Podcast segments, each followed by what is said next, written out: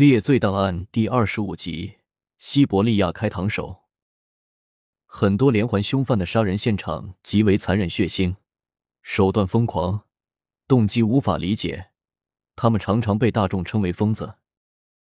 细荣雄跟大家说，很多看似疯狂的凶手，其内心仍然是可以解码的，这就是犯罪心理学。看似不合理的作案模式，其实每个举动都是有原因的。本期要讲的对象，名叫叶夫根尼亚利山德罗维奇丘普林斯基，简称丘普林。他谋杀了二十九名年轻女子，肢解尸体，将其心脏挖出，而且在尸体上刻划五芒星标记。人们觉得他不可理喻，准是个疯子。媒体也将他称为疯子、怪物、神秘杀人狂。不过，细荣雄会为大家展示丘普林的内心。我们会发现，他既不神秘，也不疯狂。一九六五年，休普林出生在新西伯利亚。他从小到大都是个喜欢讨好上级的人。高中上技校时，就热衷于讨好老师，不遗余力的围着老师转，像个跟屁虫。一九八四年，休普林从技校毕业，应召加入克格勃边防部队服役。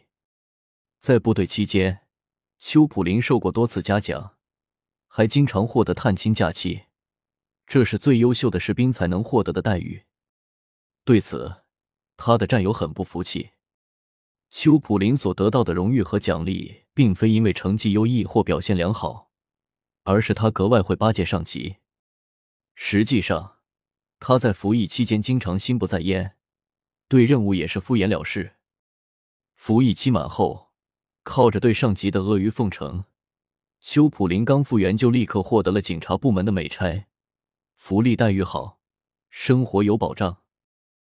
修普林一刻也离不开女人，但他也瞧不起女人。对他这种人来说，女性只是满足欲望的工具。一九八七年从部队复员后，修普林就找了个女人闪电结婚。妻子怀孕期间，他无处泄火。天天跑到外面寻花问柳，在窄巷陋室中寻欢作乐。妻子无法忍受这样的生活，夫妻经常发生争吵。怀孕六个月时，他和邱普林大吵一架，愤而回了娘家。两周后，妻子返回自己的家，没想到他竟然在家中撞见了另一个女人。邱普林在妻子离家期间更加放肆。把街上的女人带回家过夜，妻子又气又恼，忍无可忍之下，决定和邱普林离婚。这场不幸福的婚姻仅持续了两年半，妻子对他的评价是心胸狭隘、满腹牢骚、自恋狂妄。没过多久，邱普林就和第二任妻子结婚。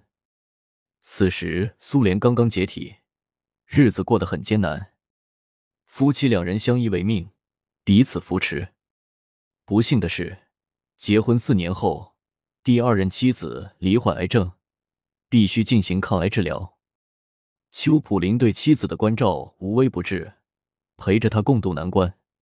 由于无法与妻子同房，邱普林又到街上过夜，没过两年就确诊感染了梅毒，真是自找倒霉。这也直接导致夫妻关系破裂，两人离婚。半年时间不到，修普林就迎来了第三次婚姻。这次结合也让他飞黄腾达。第三任妻子的父亲是西伯利亚著名商人，苏联解体后大捞了一笔，在当地非常富有。两人举办婚礼当天，公公婆婆当即给小夫妻买下一套全新的大公寓，还有一辆拉达轿车。这在刚经历解体的老百姓来说，是相当奢华的嫁妆了。这场婚姻让外人羡慕，可对于邱普林来说却万分压抑。他只是个入赘的女婿，在家里毫无地位。他非常珍视这次婚姻，所以隐瞒了自己身染梅毒的情况，绝少与妻子进行亲密接触。妻子也乐于此，她觉得邱普林是个善良而体贴的丈夫。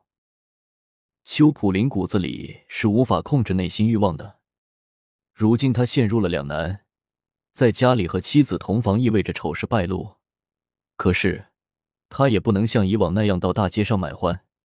如今的邱普林已经升任利厄宁斯基区的巡查队长，而且充当着当地特殊工作者的保护伞。每名特殊工作者每天都要向邱普林交纳五十卢布的贿赂，要不然就会被警察找麻烦。这也导致当地所有的特殊工作者都认识邱普林。倘若他光顾，迟早会传到娘家耳朵里。那样的话，他的婚姻和生活就彻底完蛋了。越是压抑，心底的欲望也愈加旺盛。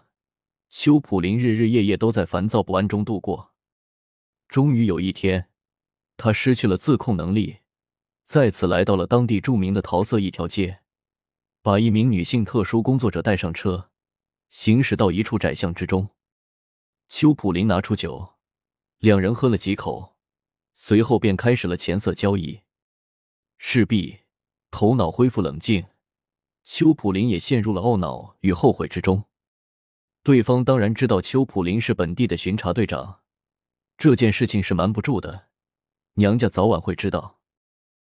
此时，女人还在兴头上，他喝着邱普林的酒，借着酒劲，坦言自己身染梅毒，但也是没办法，生活所迫。苏联解体后，大部分人的生活都不容易。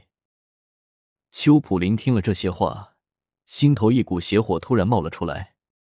自己到底为什么落到了这步田地？还不就是因为这梅毒？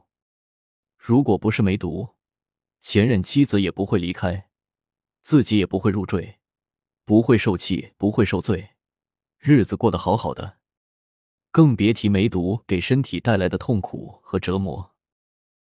这一切是谁造成的？邱普林把所有的责任和邪火全都撒在了面前这女人身上。社会上就因为有这种人，生活不检点，肆意传播疾病。得了梅毒还接客，这才导致自己感染，自己的生活就是被这种人毁掉的。在盛怒之下，邱普林突然发了狂，抡起拳头朝对方劈头盖脸打去，直到他满头是血还不肯罢休。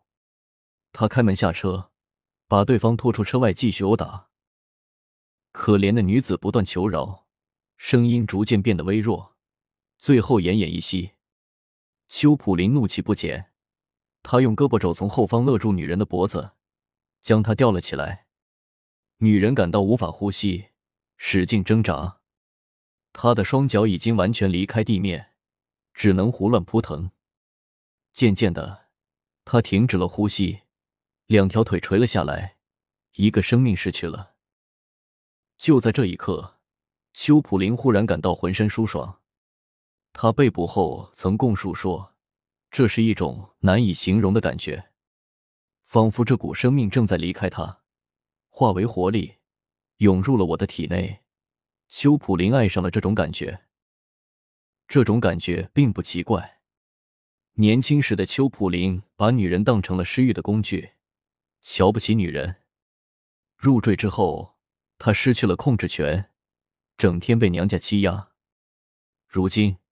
他杀死了眼前这个女人，夺走了她的生命。邱普林再次找回了控制感，找回了这份可悲的自信。自此之后，邱普林一发不可收拾。只要有需求的时候，就开车上街，拉上个求财的女人，交易、发泄、杀人，享受对方死亡、生命流入自己体内的过程，既满足了身体欲望。也平衡了对娘家的心理不满。杀人就要付出代价，邱普林深知这一点。不过他是个警察，完全知道如何反侦查。最基本的就是肢解尸体，将尸块抛洒在新西伯利亚广袤土地的各个角落、树林、垃圾场、路边杂物堆之中。警方即使发现了尸块，也难以确定受害者身份。其次。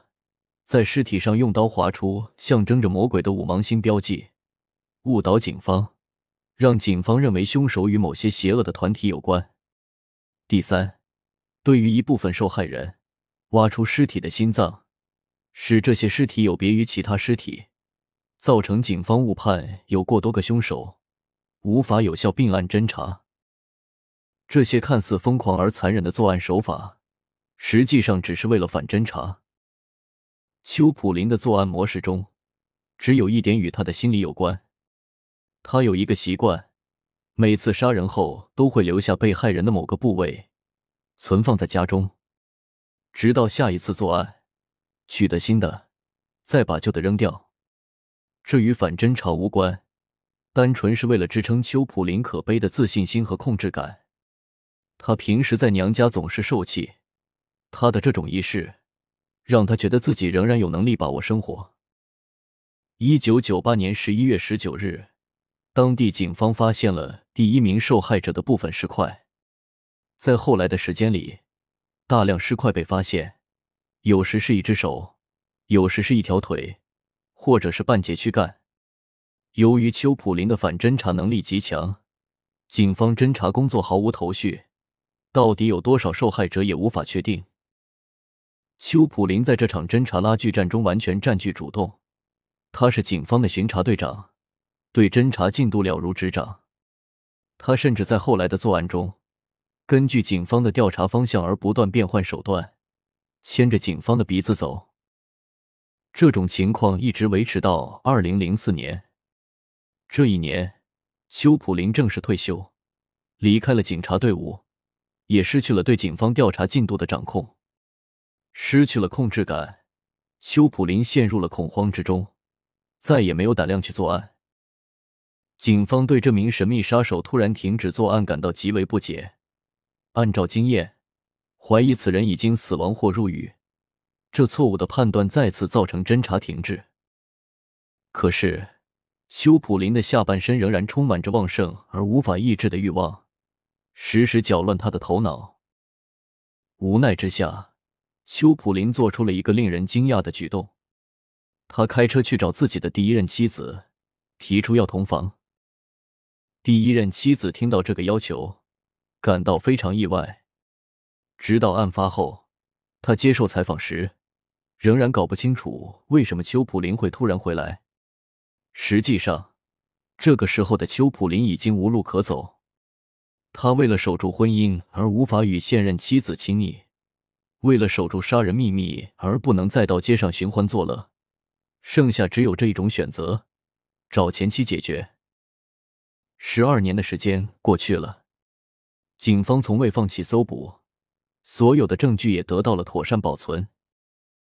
法网恢恢，疏而不漏。二零一六年。DNA 技术在当地刑事侦查中开始大规模普及。当地警方将现场物证送交实验室进行检验，通过分析判断，现场遗留的体液属于一名成年男子，与叶夫根尼·丘普林斯基完全匹配。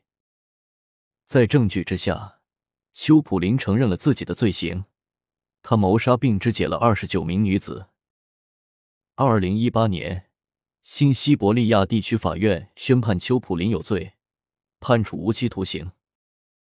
感谢您收听细荣雄解说的《猎罪档案》，更多精彩，我们下期再见。